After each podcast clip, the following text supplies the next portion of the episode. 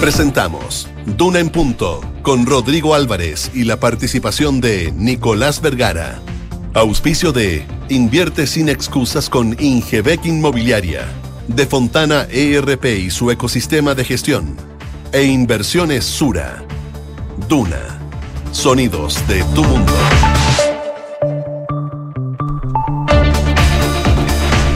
7 de la mañana con un minuto, 7, un minuto. ¿Qué tal? ¿Cómo les va? Muy, pero muy buenos días. Le damos la más cordial de las bienvenidas a esta edición de Duna en Punto que hacemos en jornada de día viernes desde la ciudad de Santiago, la capital de este país. Saludamos a todos quienes nos escuchan en diferentes partes del territorio nacional, a quienes están en Valparaíso y nos escuchan ahí en el 104.1. Muy buenos días también a Concepción Ahí nos escuchan en el 90.1 y también en la ciudad de Puerto Montt, 99.7 y en cualquier parte del planeta www.duna.cl a través de todas nuestras plataformas. Nos puede mirar también a través de nuestro streaming. Jornada de viernes em, extraña desde el punto de vista de que tuvimos un día feriado, el de ayer, y se retoman ciertas cosas. Lo que se retoma son temas bien importantes. Por lo pronto nos fuimos el miércoles sin, sin un acuerdo firmado en materia de em, acuerdos constitucionales. Hoy día prosigue esto, daba la impresión que el miércoles en la tarde estaba casi zanjado, pero después llegó una posición diferente y volvieron a, a alejarse las posiciones de uno y otro lado para conseguir un acuerdo constitucional. Hoy día en la mañana vamos a ver qué es lo que pasa porque se sientan nuevamente a conversar los eh, máximos dirigentes de los partidos, tanto de la oposición como también del oficialismo, para ver si existe la posibilidad que este día viernes se pueda conseguir un acercamiento, sellarse un acuerdo como lo está pidiendo el propio presidente de la República, Gabriel Boric, que mm, ha dicho incluso que es mejor cerrar algo que no sea tan perfecto, pero hacerlo lo antes posible. Ya ha pasado mucho tiempo desde que se eh, generaron las primeras conversaciones. Así que muy pendiente de esos y muy pendiente también de lo que pase en el Perú con eh, la nueva presidenta, que tendrá un desafío enorme de aquí en adelante para tratar de llevar estabilidad social, económica y política al vecino país, cuando además se ha ratificado la prisión preventiva para el expresidente Pedro Castillo. Así estamos en esta jornada de día viernes, Josefina Estabracópolos. ¿Cómo te va? Buenos días. Muy bien, ¿y a ti? Bien, pues. Qué bueno, me alegro. Oye, va a ser mucho calor. Así te veo, ¿ah? Hoy día y los próximos días. Sobre todo el fin de semana. De hecho, ya hay una alerta de altas temperaturas hasta en el litoral central. Sí, Podrían llegar es, hasta los sí. 26 grados. Así que La posibilidad de que se generen incendios forestales es una de las preocupaciones que tiene la autoridad. Tal cual. Bueno, les cuento qué se espera para la jornada del día de hoy. 16 grados en estos momentos. En Santiago la máxima va a llegar hasta los 32, acompañado de nubosidad parcial variando a despejado. En Viña del Mar y Valparaíso amanecen con cielos cubiertos, algo de neblina, pero va a ir variando a despejado durante la tarde con vientos de entre 25 a 40 kilómetros por hora y la máxima hoy día llegaría hasta los 21. Concepción también amanece con harta nube y neblina. 17 grados a esta hora. La máxima va a alcanzar los 20 y va a estar principalmente nublado durante la jornada del día de hoy. Y por último les cuento de Puerto Montt que va a tener una máxima de 19 grados. Eso sí, amanecen con lluvia débil.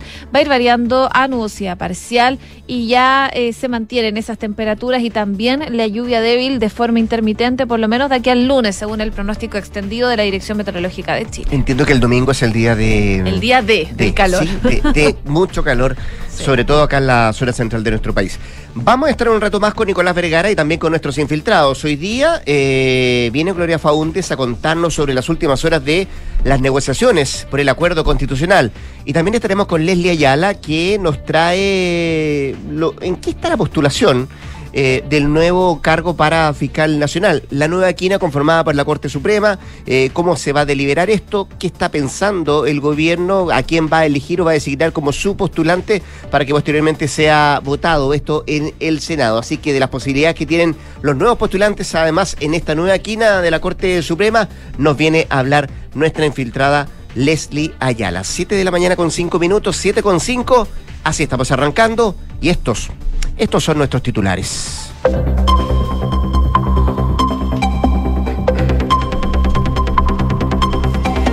Continuará el diálogo constituyente con el mecanismo de redacción como el gran nudo. Los, parlamentarios de Chile Vamos insisten en la necesidad de elaborar un texto con expertos, pero con derecho a voto. En tanto, el oficialismo aspira a un órgano 100% electo.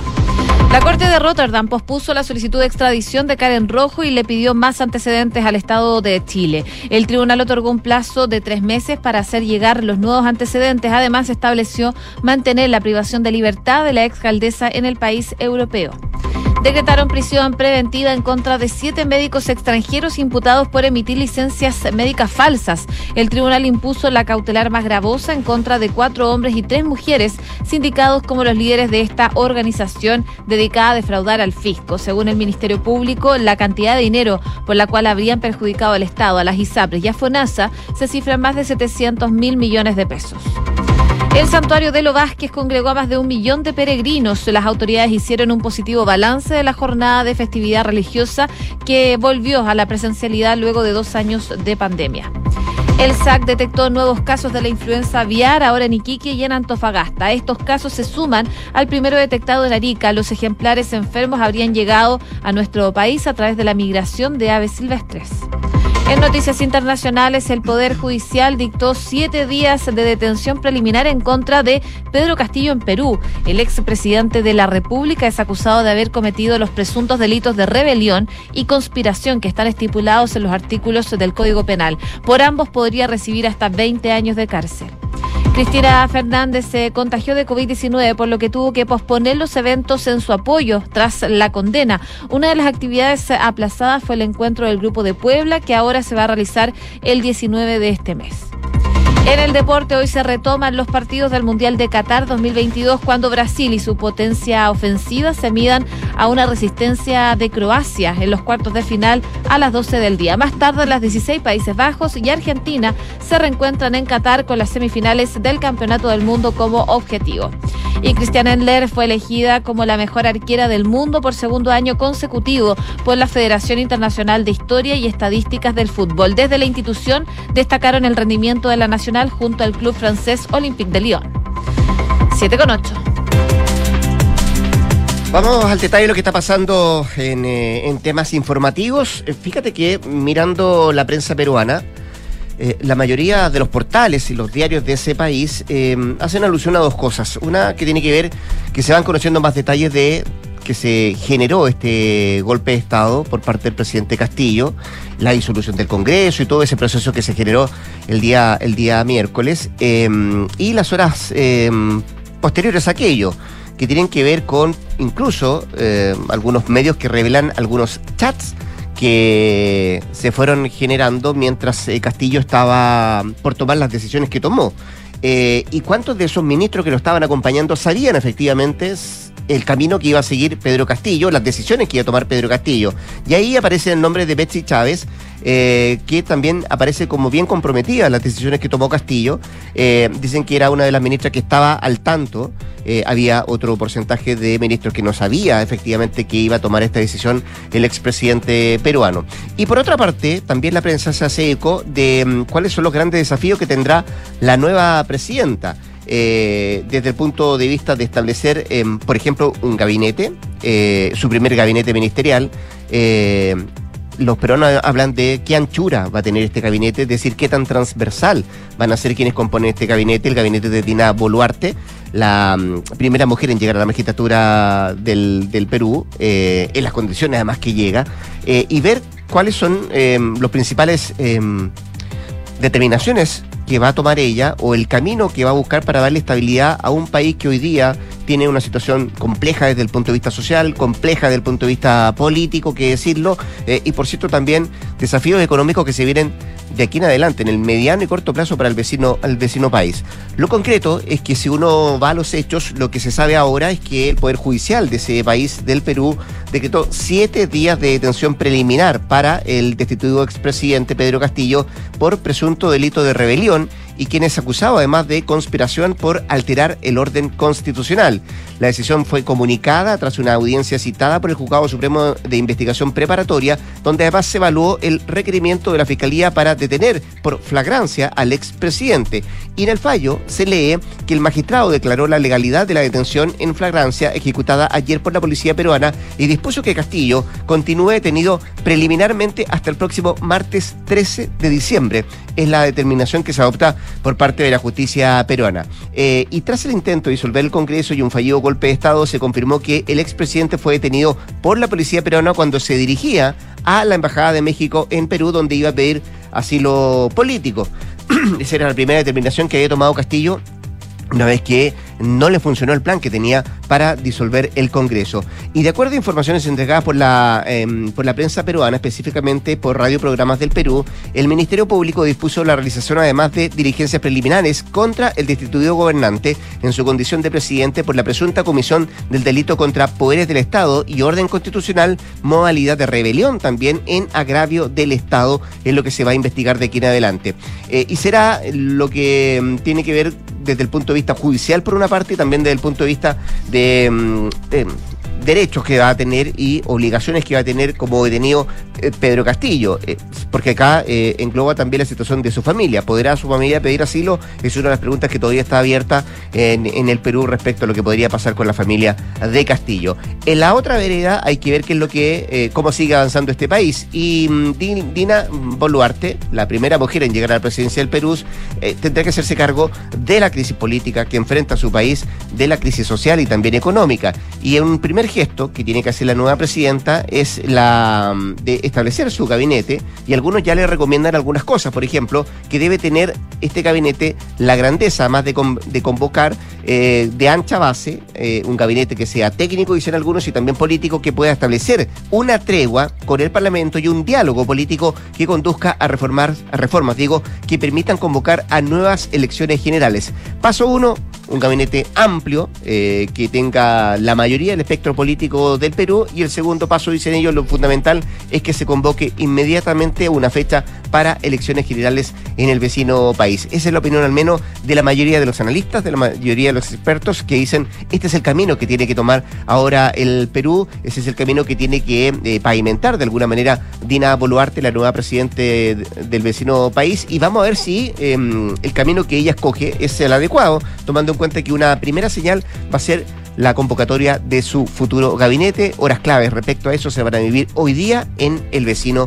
país. Hablando de países vecinos, vamos. Les cuento de Cristina Fernández porque a dos días de recibir una condena de seis años de prisión a un juicio de corrupción, eh, ella dio positivo de COVID-19 lo que está obligando a postergar también un encuentro del Grupo de Puebla y manifestaciones en su respaldo de eh, el próximo lunes. Según lo que informa una organización en un comunicado es que el encuentro de Puebla, Voluntad Popular y Democracia del Partido Militar al Partido Judicial, las amenazas a la democracia cuya realización estaban previstas para el 12 de diciembre se posterga. Entonces, para el 19 de este mes es que se posterga este encuentro del Grupo de Puebla y según lo que aclaran que la postergación se debe a que la vicepresidenta Cristina Fernández dio positivo al COVID-19 y se encuentra de todas maneras en buen estado de salud en Calafate, donde tiene una casa en el sur de Argentina. En el encuentro del Grupo de Puebla, este foro de dirigentes latinoamericanos de izquierda que ya manifestó su respaldo a Kirchner en un comunicado, estaba prevista la participación de exmandatarios como el ecuatoriano Rafael Correa, el uruguayo José Mujica y el boliviano Evo Morales. Y para ese día, agrupaciones políticas y sindicales peronistas habían convocado también también a una manifestación de respaldo a la vicepresidenta frente al Centro Cultural Kirchner, la sede prevista para la reunión a 200 metros de la Casa Rosada en el centro de Buenos Aires. De hecho, el martes fue cuando Cristina fue condenada a seis años de prisión e inhabilitación perpetua al ser hallada culpable de defraudación en licitaciones de obras públicas durante eh, sus dos mandatos presidenciales y sentenciada a ella, por supuesto, por este caso. Así que parte de lo que se conoce en Argentina, a dos días de conocerse esta sentencia. Cristina Fernández da positivo de COVID-19. 7 de la mañana con 15 minutos. Escuchas, Duna en punto. Esta mañana nuevamente se sientan a la mesa de diálogo, de conversación, los presidentes de los partidos políticos, de la oposición y también del oficialismo para ver si se zanja la posibilidad de conseguir un acuerdo en materia constitucional. Va a continuar el diálogo durante el transcurso de esta mañana eh, con lamentablemente el mecanismo de reacción siendo la gran piedra en el zapato, el nudo, la traba, el lomo de toro, póngale el adjetivo que usted quiera para, para tratar de entender un poco lo que está pasando en esta, en esta materia y donde el foco además va a estar puesto en esta reunión de la mañana en buscar el mejor camino para facilitar el proceso mientras la oposición busca asegurar el voto de los expertos, o sea, que se mantenga algo que está pidiendo hace mucho rato eh, el oficialismo eh, y que eh, en el caso de Chile Vamos es perentorio esto los expertos. En el caso del oficialismo, eh, se ha cedido, se ha corrido un poquito más el cerco para que esto no, fuera 100% electo. Así que eh, con esas dos posturas se sentan nuevamente a la mesa hoy día en la mañana. Había un principio de acuerdo en el, miércoles en la mañana, cerca del mediodía, después todo cambió, eh, se fue entrampando el diálogo y nos encontramos con la situación a la que nos vamos a enfrentar hoy día, que tiene que ver con nuevamente sentarse a la mesa y ver si se puede acercar posiciones por parte de los diferentes dirigentes. Porque pese que llevan eh, algunos puntos ya fijados acordados, como por ejemplo los 12 principios constitucionales y también lo que tiene que ver con el árbitro, que será la persona que va a fiscalizar su cumplimiento, el mecanismo de reacción eh, de la nueva Carta Fundamental se ha transformado en el último gran eh, problema que ha impedido hasta ahora dar luz verde a un nuevo proceso. En el caso de Chile Vamos persiste, ellos con el órgano mixto, con integrantes electos y expertos designados por el Congreso, mientras el oficialismo, aunque no descarta la presencia de estos expertos, se mantiene abogando porque este órgano de redacción sea 100% elegido por la ciudadanía. Y desde el oficialismo también eh, han manifestado otra eh, y han eh, buscado mm, nuevos caminos para ver y, tratar de conseguir la solución respecto a este tema. Uno de ellos la planteó el diputado socialista Leonardo Soto, quien eh, propuso presentar ambas propuestas, tanto la del oficialismo como la de la oposición, en el Congreso y que sea este órgano el que decida para así concluir este proceso lo más prontamente posible. Así que hay posturas sobre la mesa, hay ideas que se han ido barajando, que se han ido zanjando, pero vamos a ver qué es lo que pasa en el transcurso de esta mañana, cuando eso de las nueve de la mañana nuevamente se sienten a conversar los dirigentes políticos para ver si existe la posibilidad o no de conseguir un acuerdo, de sellar un acuerdo dentro de los próximos días. Oye, en paralelo les cuento también la situación de la ex alcaldesa de Antofagasta, Karen Rojo, quien se encuentra en Países Bajos luego de que se fugara de Chile, momentos en que fue condenada por fraude al fisco a cinco años y un día de cárcel. Finalmente, eh, el tribunal de Rotterdam postergó la entrega del fallo de extradición que se esperaba para la ex alcaldesa en esa audiencia en que se llevaría a cabo la lectura de solicitud de extradición realizada por el Ministerio Público de Chile. La Corte de Rotterdam pospuso este fallo y solicitó nuevos antecedentes al Estado de Chile, otorgando un plazo de tres meses para hacer llegar la información. Además, el tribunal estableció mantener la privación de libertad de la exalcaldesa en el país europeo y según lo que explican desde la Fiscalía acá en Chile de Antofagasta, eh, es que a fin de resolver las alegaciones de la defensa en el Tribunal de Rotterdam se requirió eh, precisar si la conducta del delito de fraude al fisco está incluido en el catálogo de delitos previstos en el artículo de la Convención de Naciones Unidas para el combate de la corrupción, el cual ha sido ratificado tanto por Chile como por Países Bajos. Y ahí, desde la vocería de la Fiscalía Regional de Antofagasta, ratificaron que el Tribunal del País Europeo solicitó nuevos antecedentes al Estado de Chile, otorgando un plazo de tres meses a fin de poder contestar. Así que plaza, por lo menos por el momento, la estadía de Karen Rojo en Países Bajos. 7 con 19. Estás en Duna en Punto. Oye, muy cortito, antes de ir a los temas económicos, eh, esta fue una noticia que la conversamos el miércoles eh, recién pasado, eh, de hecho lo hablamos con el Colegio Médico a propósito de esta situación de licencias fraudulentas que se habían emitido. las cantidad de médicos que estaban involucrados, médicos extranjeros que estaban involucrados, y ayer se realizó la formalización de cargos contra los principales imputados en esto, y el Ministerio Público formalizó a 30 imputados de emitir licencias médicas fraudulentas, caso en el que se investigan los delitos de emisión de licencias falsas, estafa, lavado de activos, fraude de subvenciones del Estado y también asociación ilícita, y se consiguió la prisión preventiva para siete de estos involucrados. En esta audiencia se acusó que los líderes de la organización constituyeron sociedades médicas y contrataron profesionales extranjeros quienes emitían estos documentos sin atención real ni tampoco ningún diagnóstico a la mano. Y de acuerdo con los antecedentes de, mm, que ha presentado el Ministerio Público, en los últimos tres años, a julio del 2022, el prejuicio fiscal provocado alcanzó más de 700 mil millones de pesos, equivalente al 25% del presupuesto de FONASA para pagar licencias. Eh, uno de ellos creó 10 centros médicos falsos para vender estos documentos fraudulentos.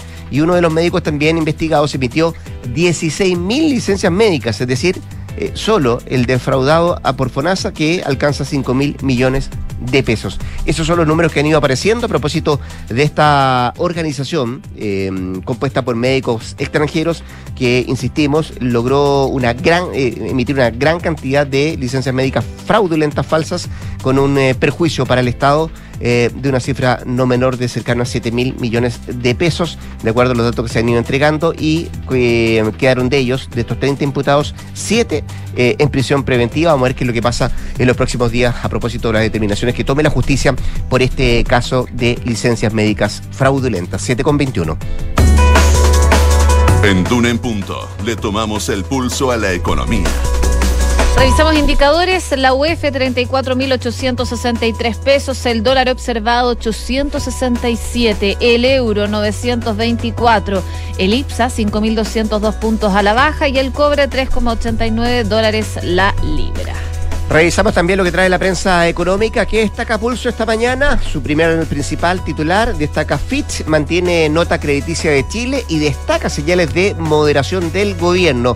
En otros titulares de pulso también se menciona que problemas en la construcción golpean a las cementeras, venden 500 mil toneladas menos.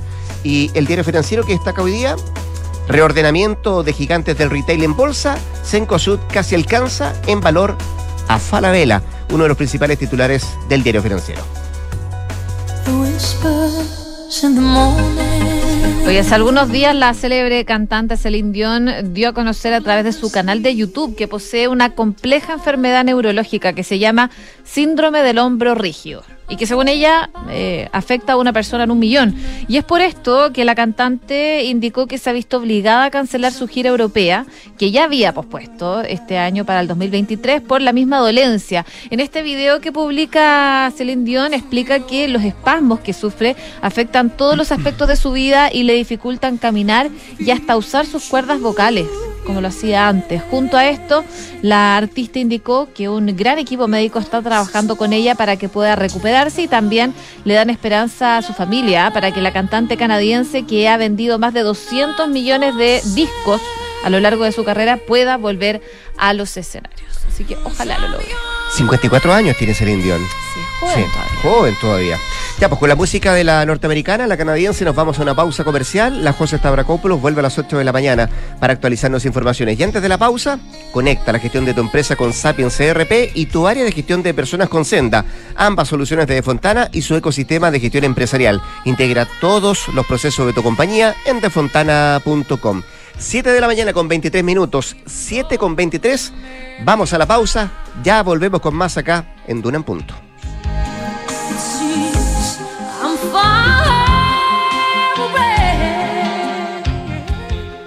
De Fontana presenta El cambio es hoy.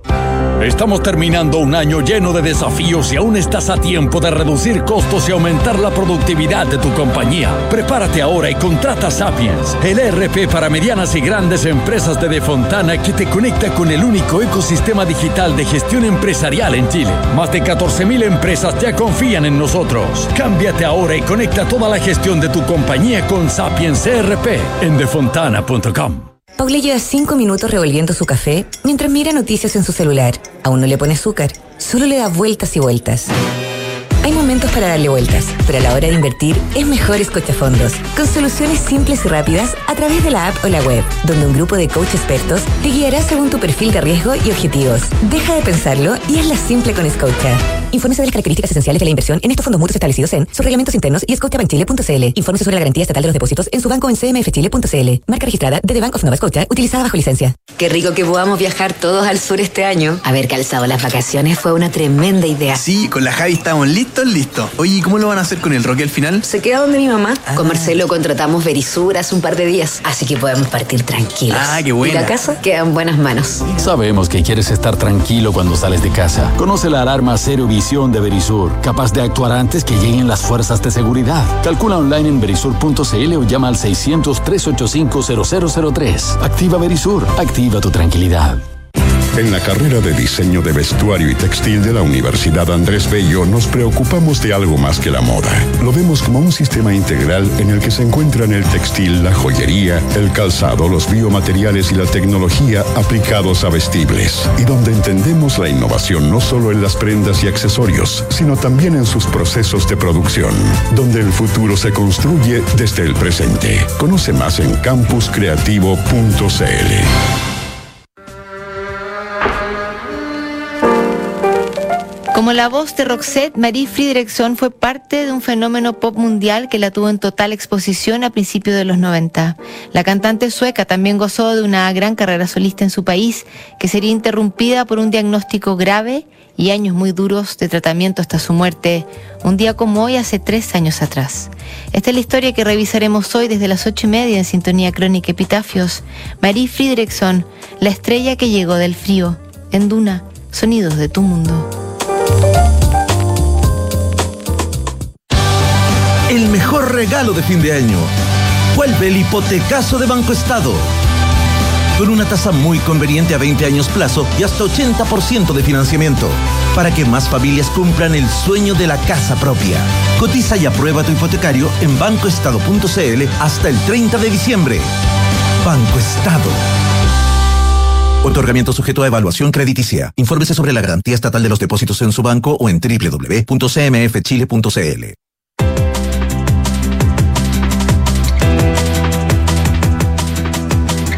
7 de la mañana con 27 minutos. Seguimos acá en la 89.7 haciendo Duna en punto. Vamos a ver si tomamos contacto con, eh, con Perú para ver eh, qué se prepara, cómo se vienen las próximas horas para, para Pedro Castillo, ya detenido, y también para la nueva presidenta, que tendrá que generar eh, bastantes cosas desde el punto de vista político, social y económico.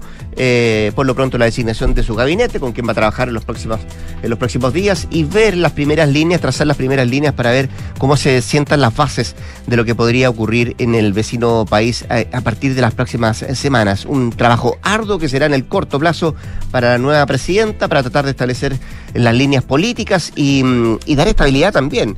Y, tranquilidad a una, a una población que está bien inquieta, muy llena de incertidumbre respecto a lo que podría pasar en el vecino país. A propósito de incertidumbre de cosas que todavía tienen un largo camino y no se sabe cuánto van a, cuándo va a o cuándo podría acercarse un fin, tiene que ver con lo que está pasando entre eh, Rusia y Ucrania.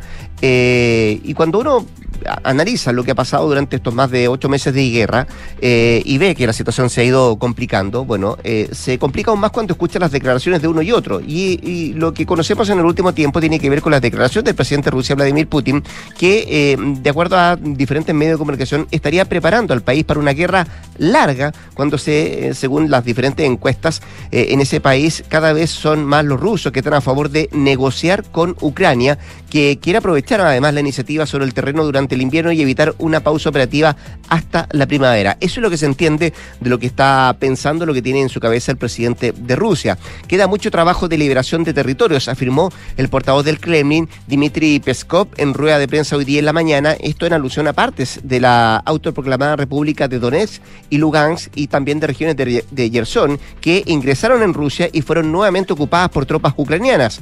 La víspera, eh, Putin admitió que las operaciones militares en Ucrania podrían convertirse en un proceso prolongado, pero que lo importante es que en Rusia han aparecido nuevos territorios, lo que se ha um, informado dentro de las últimas horas. No se trata esto de, eh, de que efectivamente esto se, vaya a generar una situación más compleja desde el punto de vista bélico, pero sí hay algunas posiciones que se han adoptado de parte de los rusos y también de parte de los ucranianos de aquí en adelante, y eh, viendo cuál es el camino que se puede eh, establecer. Eh, y también de lo que está pensando la gente, particularmente los rusos en el último, en el último tiempo. Eh, las declaraciones de las autoridades rusas han mostrado eh, y muestran que el propósito de Moscú de continuar su campaña militar, la población eh, va en contra de lo que piensa la población del país, que se ha pronunciado mayoritariamente a favor de establecer una especie de negociación de paz con Ucrania, según lo que han mostrado diferentes encuestas. Según un sondeo del centro Levada, por ejemplo, el 52% de los encuestados en noviembre eh, pasado eh, se pronunció por el comienzo de negociaciones de paz con Ucrania, con la particularidad de que más de la mitad de ellos señaló que éstas deberían iniciarse cuanto antes. Y entre los rusos, de entre 18 y 24 años participantes en el sondeo, el 68% se manifestó a favor de entablar conversaciones de paz con Ucrania. Son eh, posturas, ideas de parte mm, de los, eh, de los rusos, que por cierto, de alguna manera va en contra de lo que hoy por hoy está pensando el gobierno ruso y de lo que tiene además en la cabeza el presidente Vladimir Putin, que lo ha manifestado en más de una ocasión, que la guerra va a continuar y va a seguir siendo probablemente más larga de lo habitual. 7 de la mañana con 30 minutos. Estás escuchando Duna en Punto. Así como los acuerdos constitucionales están eh, todavía en desarrollo, hay otro acuerdo transversal que tiene que ver con el de seguridad que está encabezando las conversaciones la ministra eh, del Interior, Carolina Toa, y que se había puesto como plazo antes de que termine este año de establecer un cronograma de trabajo y los primeros lineamientos también para, para medidas de seguridad y enfrentar eh, situaciones complejas que está viviendo nuestro país con la delincuencia y también con el crimen organizado. Pero hay algunas trabas que se han ido dando en el camino. Eh, y por ejemplo, en Renovación Nacional, eh, quien ha participado de las negociaciones de las conversaciones es el jefe de bancada, Andrés Longton, eh, que ha sido uno de los participantes de la oposición en esta mesa de seguridad del gobierno, convocada, como decía yo, por la ministra del Interior, Carolina Toa, y que él tiene una posición, o al menos su partido tiene una posición, dice que va a ser bien complejo tratar de conseguir acuerdos, porque hay algunos temas que están vetados, pero se sigue avanzando, dice él, pero hay otros temas que son de más difícil. Em, posibilidad de llegar a acuerdo, al menos en materia de seguridad. ¿Qué es lo que ha planteado, qué es lo que ha dicho Renovación Nacional o qué es lo que busca eh, en este acuerdo de seguridad? Em, lo que ellos han pedido al gobierno es que no, hubiera vetos a proyectos particularmente eh, que tienen que ver con la delincuencia, particularmente también otros proyectos de ley que podrían sacarse adelante y que no gustan mucho, por ejemplo, en el Partido Comunista o también en el Frente Amplio. Eh, lo que decía Longton en una entrevista el otro día era que básicamente eh, se, han se han creado herramientas, se han manifestado diferentes herramientas para luchar contra eh, la delincuencia en nuestro país, pero no han tenido, no han podido prosperar básicamente por la oposición que han, manifestado algunos parlamentarios del Partido Comunista y también del Frente Amplio. Y, y bajo esa lógica, él decía, bueno, el panorama no se ve muy auspicioso de que pueda conseguirse un acuerdo eh, cuanto antes. Así que vamos a mm, estar muy pendientes de, cómo avanzan estas conversaciones, cómo avanza el trabajo que encabeza la propia ministra del Interior y a ver si se consigue este anhelado eh, acuerdo eh, transversal de seguridad para hacer frente, como decíamos, a la situación mm, de violencia, de delincuencia que hoy por hoy enfrenta nuestro país. Siete de la mañana con 34 minutos. ¿Vamos a la pausa? Invierte sin excusas con Ingebec Inmobiliaria. Ahora te ayudan a comprar un departamento en verde o con entrega inmediata pagando el pie hasta en 48 cuotas sin intereses. Descubre este y más beneficios en ingebecinmobiliaria.cl. Y en Inversiones Sura te aseguran un equipo de asesores expertos quienes junto a ti van a tomar las mejores decisiones financieras para ayudarte a hacer crecer tu patrimonio. Conoce más en inversiones.sura.cl. El poder de tus decisiones crea futuro. 7.34, vamos a la pausa ya se viene Nicolás Vergara y nuestras infiltradas sacando un punto.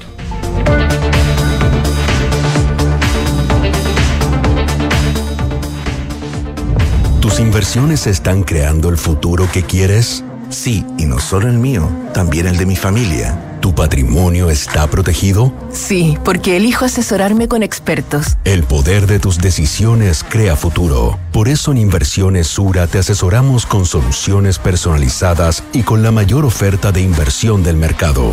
El poder de tus decisiones crea futuro. Sura.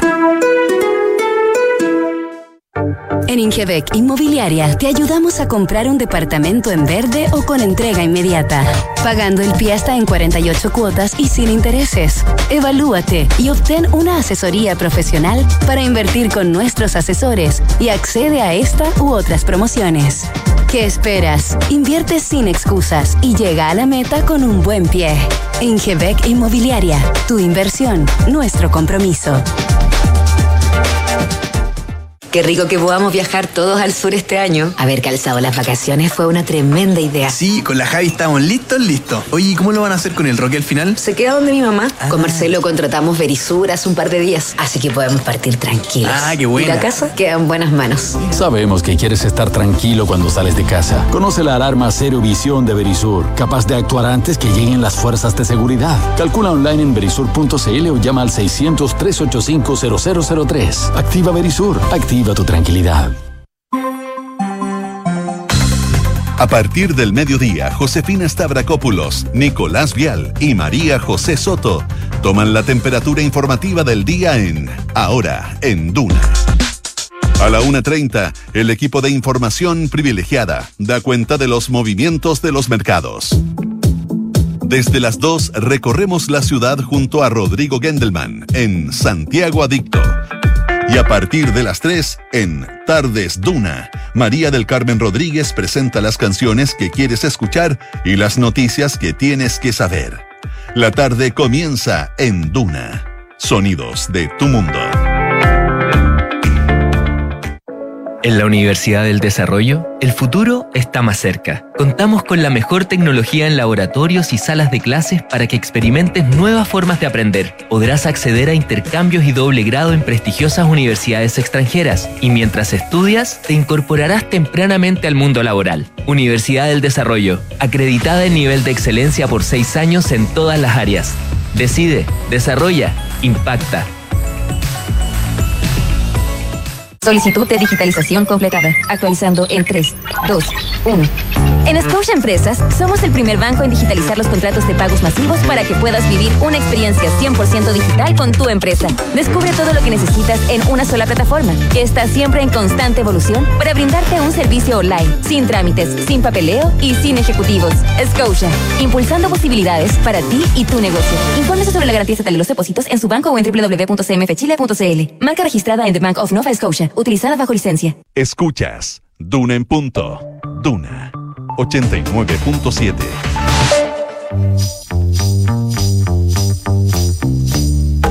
Son los infiltrados en Duna en punto. 7 de la mañana con 38 minutos. Nicolás Vergara, ¿cómo estás? Muy, muy buenos días. ¿Cómo estás, Rodrigo? Como viernes, pero un viernes raro este, ¿no? O sea, parece 14 de febrero. ¿no? No, 14 de febrero es el día de los enamorados, ¿no. Sí, porque 8 de febrero, no sé, parece. No, lo que pasa es que la primera semana de febrero igual como que hay más gente, pero hoy día la verdad que parece como. la resaca del aniversario. Sí, pero-. No, para nada. Oye, eh, son. eh, no, no, es que me llamó la atención las calles muy vacías, parece mediados de febrero. Somos pocos los que venimos a trabajar. Somos pocos, y, y- pero hay muchos que nos escuchan. Las Hay- que- las que hay gente vinieron- adicta que nos escucha hasta en la playa, me consta. Las que vinieron fueron nuestra infiltrada Gloria Faundes y Lele Ayala. ¿Cómo les va? Buenos días a Muy ambas. buen día. Buenos días. ¿Todo bien? Todo bien. Todo bien, sí. Sí. ¿Qué, qué hace? No, no, no. Hace maldad de la ley. Un TikTok. Chuta, qué susto. Gloria Faundes. eh, Ahora sí. Y lo dijimos el miércoles, lo dijimos el martes, el Lo lunes, la semana en pasada. rigor Hace mucho rato, ¿ah? diciendo del viernes de la semana Sí. pasada. Pero- que se está- ya se empezó a decir el día clave. Y el concepto de semana clave ya, Ya. también. El, Jo- de semana jornada, clave. jornada Horas, clave. Horas, horas Horas claves. claves. ¿Pedimos horas claves? Horas claves. Bien. Dijimos horas clave, pero hay que saber porque la verdad es que está todo preparado para que el miércoles fuera el gran pacto constitucional denominado 2.0.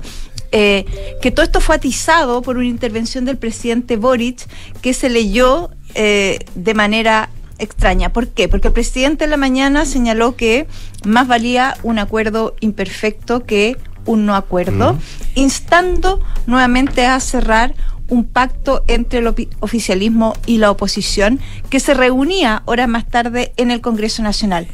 Que se entendió por eso que el presidente avalaba la fórmula de un órgano mixto, que es el que ha estado empujando la oposición y, y es el que ha generado mayor reticencia entre el oficialismo. Recordemos que en los últimos días, desde los partidos del oficialismo, incluso han cerrado filas cada vez, como así como una suerte de dominó, respecto de que tiene que ser un organismo 100% electo lo que levanta los pelos en, el en la oposición, porque eso es lo que ellos encuentran lo más parecido a la convención constitucional que fracasó eh, este año, pues si no se nos ha ido este año. parece que sí, parece que sí, pero no se nos ha ido. Hace poco. Bueno, entendiéndose que el presidente había dado una señal en favor de un acuerdo imperfecto que se entendió que podía ser el órgano mixto, todo el mundo entró como muy contento a esa reunión del miércoles que finalmente tuvo un vuelco absolutamente inesperado, porque cuando estaban ya discutiendo la fórmula, se supone, de un órgano mixto y cuál era la presencia, eh, cuál era el rol que iban a jugar los expertos, se retrotrae a la primera propuesta que hizo la derecha. El año de la marmota. que era un, claro, es como el día de la marmota. El día de la marmota, sí. Eh, que era un órgano 100% electo, pero, y esta es eh, la clave, que es de 50 personas con sistema electoral que replica el del Senado. Recuerden ustedes que lo que con el tiempo, ¿no? Y finalmente eh, todos después son generales después de la batalla, lo que se planteó que fue el gran problema, no sé si es la palabra más adecuada, pero lo que definió más bien la convención anterior fue un sistema electoral que permitía, por ejemplo, que los independientes compitieran en igual manera con los partidos, que eh, establecía paridad y que establecía escaños reservados mucho más eh, eh, mucho más en número respecto de la representación electoral que de verdad tienen los pueblos ah, originarios. Eh, o sea, el, Estado solo representado al pueblo originario y en el otro caso, al darle las condiciones con el sistema proporcional corregido tonto, al darle a las listas de independientes la misma condición de los partidos, casi se les otorgaban ventaja porque al, momento de constituir las listas podía que hubiera gente que no estuviera muy de acuerdo entre sí. Entonces tuvieron capacidad de generar, de, convocar a mucha gente con, pequeños apoyos cada uno, pero no apoyos marginales, sino que solo pequeños. Bueno, y, eso es lo que generó que con muy poco que ganara las cabezas de lista y con muy pocos votos pero que la suma fuera la que permitiera eh, que cada uno llegara. Bueno, fueron finalmente las fuerzas eh, sorpresas de esa convención. Y eso tiene que ver con el sistema electoral. Entonces, con un sistema electoral que replica el del Senado, ya había cierto eh, digamos, bajaba la presión sobre estos ripios que algunos encuentran del acuerdo original.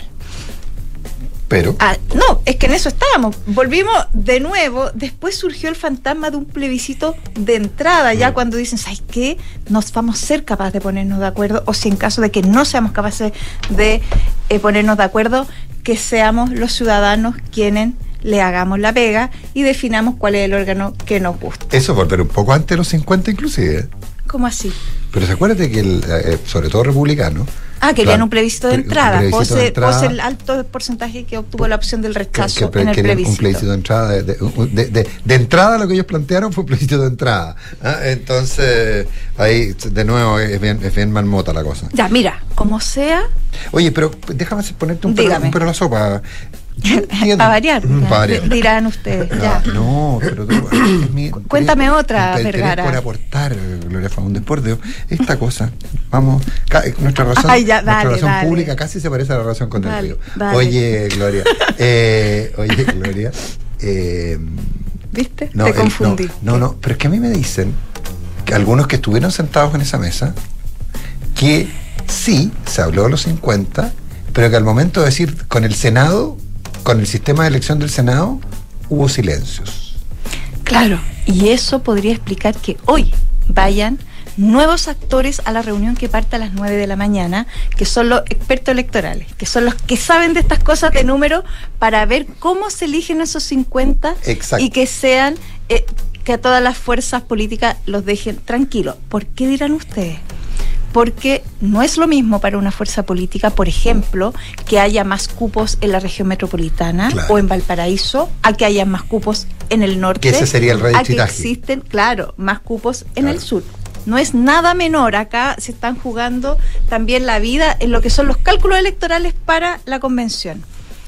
Como sea lo que se planteaba ayer, con una señal del PC en favor nuevamente del órgano 100% electo, era que hoy día sí que sí hoy día sí que pudiera haber eh, algún tipo de acuerdo y queda, aunque yo creo que quedan varias cosas pendientes que no son nada de menor.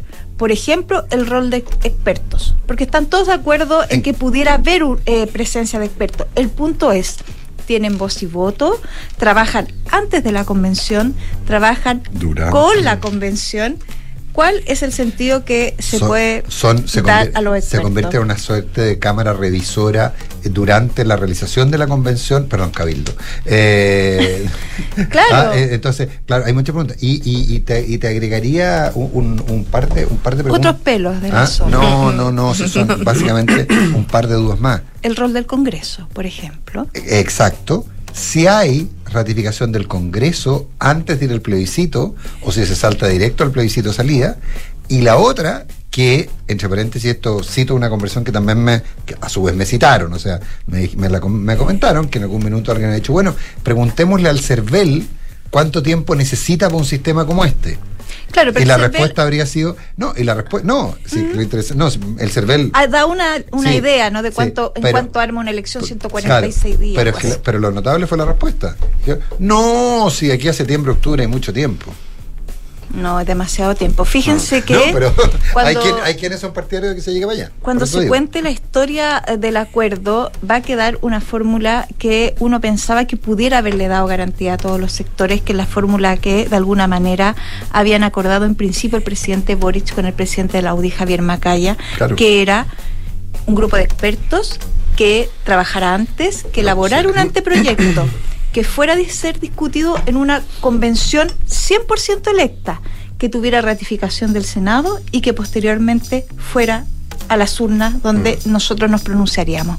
Si uno lo mira con cierta perspectiva, daba la impresión que ese era un organismo que daba totales garantías a todos los El- el- el- el- a todos los partidos, pero no cuajó precisamente porque aquí salen las también las cierto egos, ¿no? Respecto de que era un acuerdo que se había fraguado entre el presidente de la UDI y sin, sin le dijeron las atribuciones para hacerlo en nombre de la derecha y el presidente tempranamente le quitan el piso a Javier Macaya sobre esa propuesta y aquí estamos po, en este loop permanente. Antes de, de- de pasar a, a Leslie, una última pregunta, Gloria. Eh, esto no es oposición versus oficialismo o postura de la oposición y el oficialismo. Hay también situaciones internas en cada bloque que, que impiden, ¿no?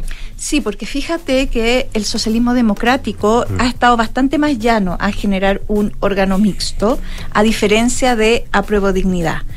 Y en la derecha ha sido, fíjate, irrumpió Amarillos, que, que- que irrumpió muy fuerte respecto de que ellos no estaban por un, eh, por un organismo 100% electo eh, en la conversación del miércoles. Y en Renovación Nacional también han hecho mucho eco respecto, ahí hay evidentemente un tironeo que además eh, le genera mucha más complejidad a la UDI, porque además le tiene a republicanos respirando en el hombro, porque no son parte de las conversaciones. Entonces, la verdad es que cuadrar el círculo no está fácil. Veamos si hoy día se puede. Vamos a ver si se avanza en algo. Leslie Ayala, ¿se avanzan? eh, Yo también vengo a hablar de acuerdos. De acuerdo. Aquí hay, hay más acuerdo, ¿no?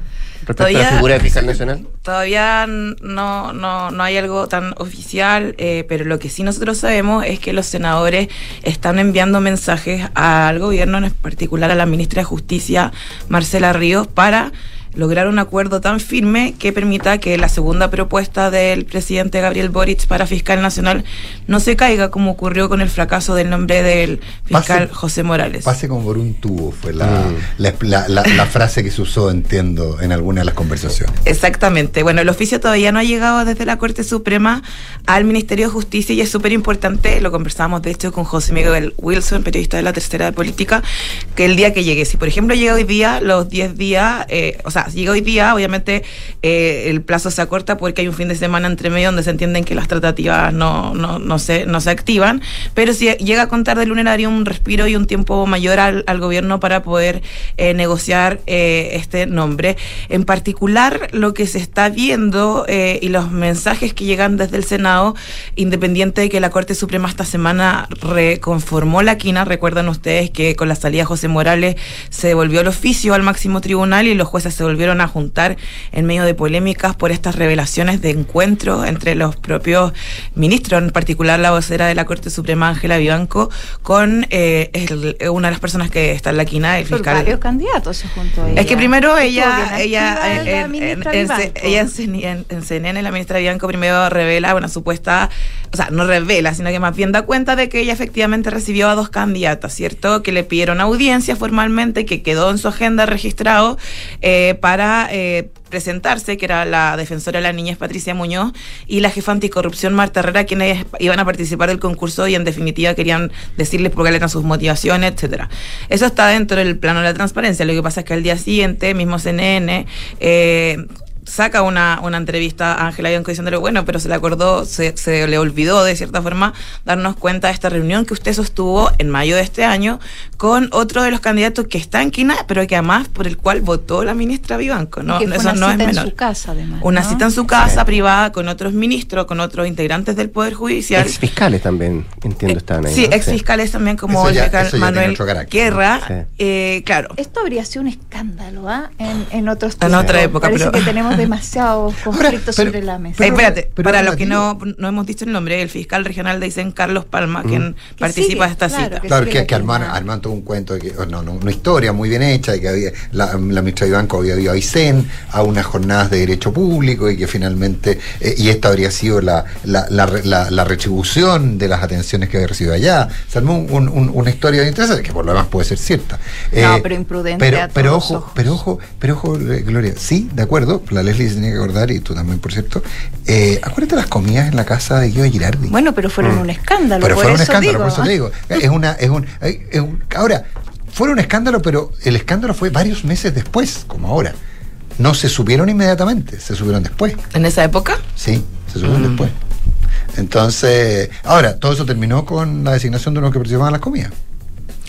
Claro, pero además eso Bueno, y marcó todo el Que era y todo el todo lo que marcó la, gestión de Abbott a propósito ¿no? de esas mismas que estuvo reuniones. siempre un poco bajo sospecha respecto de cuál eran su nexo o no con los políticos. Bueno, ¿no? pero e- ese día que la Corte Suprema se, se reunió a reconformar la quina, que además no solamente era el cupo de Morales, sino también de un renunciado integrante de la quina, que era el abogado Rodrigo Río, lo que ocurrió es que obviamente hubo mucha tensión, ya se conocían estas citas de la vocera de la Corte Suprema y los ministros, hubo ciertos sectores molestos con esta situación, evidentemente porque era algo que no se sabía, que ya nunca había transparentado y que incluso además los ministros consultados daban un punto y es que finalmente ella puede recibir a quien quiera en su casa, pero al momento de votar tiene que haber cierta inhabilidad sobre todo porque ella le da un voto que permite justamente a este candidato entrar a la, a, a la quina y eso no es menor.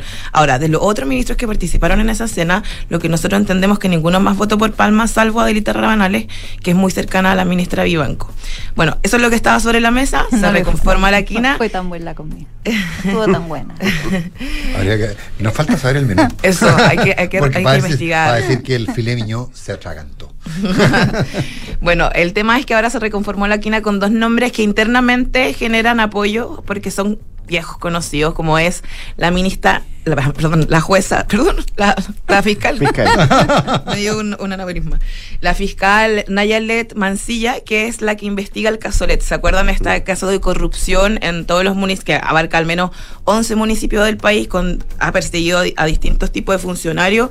Eh, es un caso muy importante para el Ministerio Público porque debe ser uno de los casos de corrupción más relevantes que llevan este minuto y que obviamente no se conoce tanto de él porque tiene la ley del secreto de lavado de activos. Por eso nosotros no podemos acceder mucho, Claro, pero en algún momento Pero esto- tiene un niño estrella ese caso, Sí. que el alcalde Recoleta, Recoleta. Daniel Jado. Exactamente. Ella, Niño de hecho, símbolo. es la fiscal que tramita la orden de allanamiento. ¿Se acuerdan cuando ingresa a la PDI a llevarse los registros contables de la municipalidad de Recoleta a propósito de un millonario, eh, eh, ese millonario negocio que había entre la empresa eh, que es está Por siendo las investi- luminarias, por las Claro, luminarias. Y Telecom, las que es la que está siendo eh, investigada, y obviamente eh, las responsabilidades que que ahí se abrirán y que se, van- se miran en, en pos del futuro. Es decir, Nayeli Mancilla sigue trabajando en este caso sigilosamente y ahora, claro, salta a la luz porque va a integrar esta quina. Ella recibió 10 votos. Y quien lo sigue es un fiscal que estaba bien expectado en la primera parte del proceso. ¿Te acuerdas, Gloria? Ujú. Que es el fiscal eh, Juan Agustín Meléndez, actual jefe de los ríos, pero que se quedó a propósito de su antigüedad, porque el fiscal regional más antiguo, como fiscal nacional subrogante y lleva harto tiempo, mucho más del que él pensaba, haciendo estas funciones eh, a, a la cabeza del Ministerio Público de forma transitoria. Él obtuvo nueve votos, bueno, son dos cartas internas. El fiscal Juan, Juan Agustín Meléndez no solamente ha sido fiscal regional en Los Ríos, también lo ha sido en otras regiones, como de esas, ¿te, acuer- eh, ¿te acuerdas, Gloria? Como críticas que se hacían a los fiscales, como, entre comillas, sillita musical, porque salían de una región para después sí, liderar a otra. otra. Bueno, es una situación que él ha, ha vivido porque ha sido eh, en distintas regiones jefe. Es una persona que se destaca su experiencia y que de cierta forma también le da tranquilidad a, eh, a la Fiscalía Nacional en cuanto a que, si bien él no era un aliado de Abbott, más bien él pertenecía a un grupo de chascones, por decirlo de alguna forma, que se integraba, por ejemplo, el, fiscal Manuel Guerra, el fiscal Emil Ford, que, no eran del ala de Abbott, sino que más bien venían del grupo que apoyaba y que restrictamente eh, estaba del lado de Sacha Wan. Eh, sí, al interior del Ministerio Público da ciertas certezas de que no sería alguien externo, como por ejemplo el favorito de los favoritos, Ángel Valencia, que es un externo.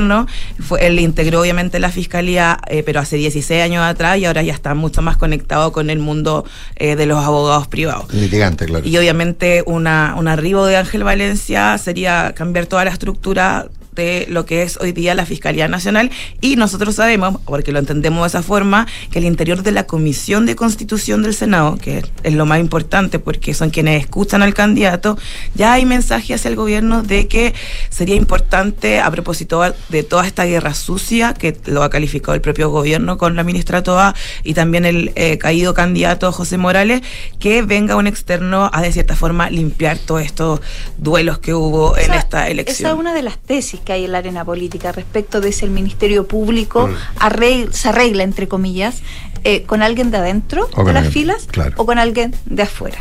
Y esa, esa es una discusión. Pero al parecer los senadores están haciendo valer justamente lo que pasó en, al principio del proceso. Hubo dos candidatos que eh, obtuvieron casi la unanimidad de los ministros de la Corte Suprema, situación que jamás había dado en el pasado, con 17 votos cada uno. Bueno, se intentó la carta de José Morales, no alcanzó los apoyos necesarios, entonces ahora de cierta forma algunos senadores están diciendo, bueno, entonces vamos por Ángel Valencia, él tiene nuestro apoyo y le están pidiendo al gobierno en ese sentido que no se juegue una carta con riesgo porque un segundo fracaso en este nombre ya sería más que histórico, ya sería como la chacra misma. De hecho, desde la Corte Suprema había mucha molestia por el tener que reconformar una quina porque hubo personas que sacando cero votos en el- el- tras su exposición ante el máximo tribunal, ahora tenían ocho votos, nueve votos. Entonces es un sinsentido incluso para los propios supremos. Es decir, a esta persona no la votamos porque no consideramos que su exposición tuviera eh, el- la, valoración la de los votos. necesaria. Claro, pero resulta que ahora hacemos un nuevo proceso con la misma exposición, sin ningún antecedente más, y resulta que personas que sacaron cero ahora tenían votaciones de nueve y diez votos. Claro, Entonces es que es como- como medio inentendible y ensucia un poco el Es que proceso. como cada ministro disponía solo de dos votos, ahí hay una suerte de distorsional, Leslie, porque,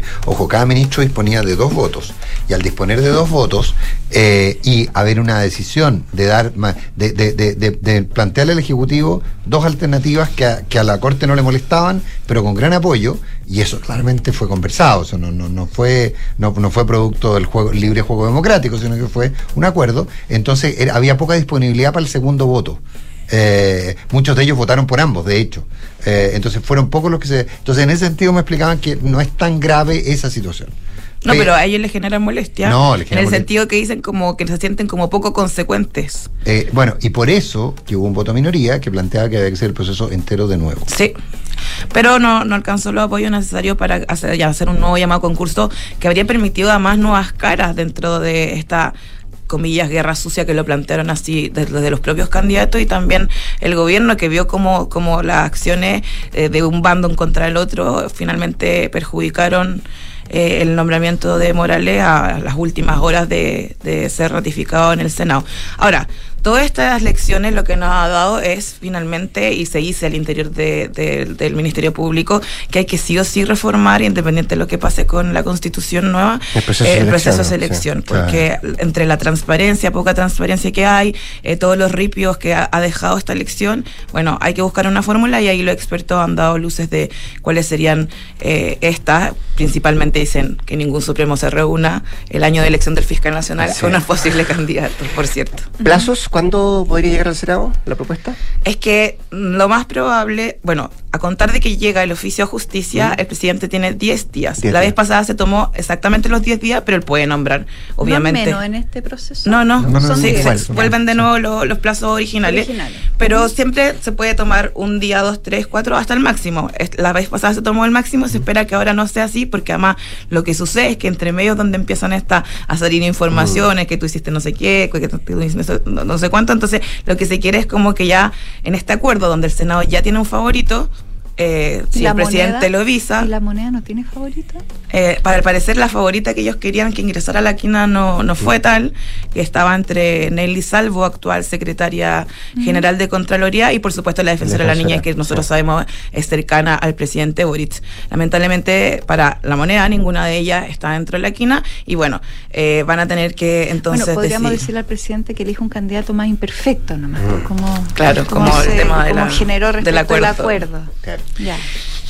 Es, mejor un candidato imperfecto que un no candidato.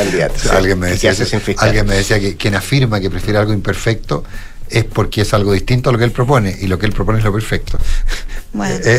Es complicado. Es, com- Superioridad moral. es ¿estás complicado. es claro, es que es complicado cómo, le- lo, cómo lo decodificas. Bueno, no engañó a todos, o al menos no hizo equivocar respecto a la señal que daba Claro, porque el se- mismo miércoles, que cada uno eh, al final La- claro, tiende a entender eh, Sí, pues nos equivocamos. en función de cómo mira, claro. Nos equivocamos redondo. Todos dijimos que iba a ser. Estamos, que-. ¿ah? Estamos, órgano mixto. Estamos, órgano mixto. El Claro. presidente dijo mixto. No, no. No Volvamos a los mixto. 50. No dijo mixto. Nos equivocamos todos. Caímos Gloria Faunde, Leslie Ayala, nuestras infiltradas de este viernes, que tengan un buen día y un buen fin de semana, pues. Que estén bien. Chao. Gracias, Nicolás. Muy buen día.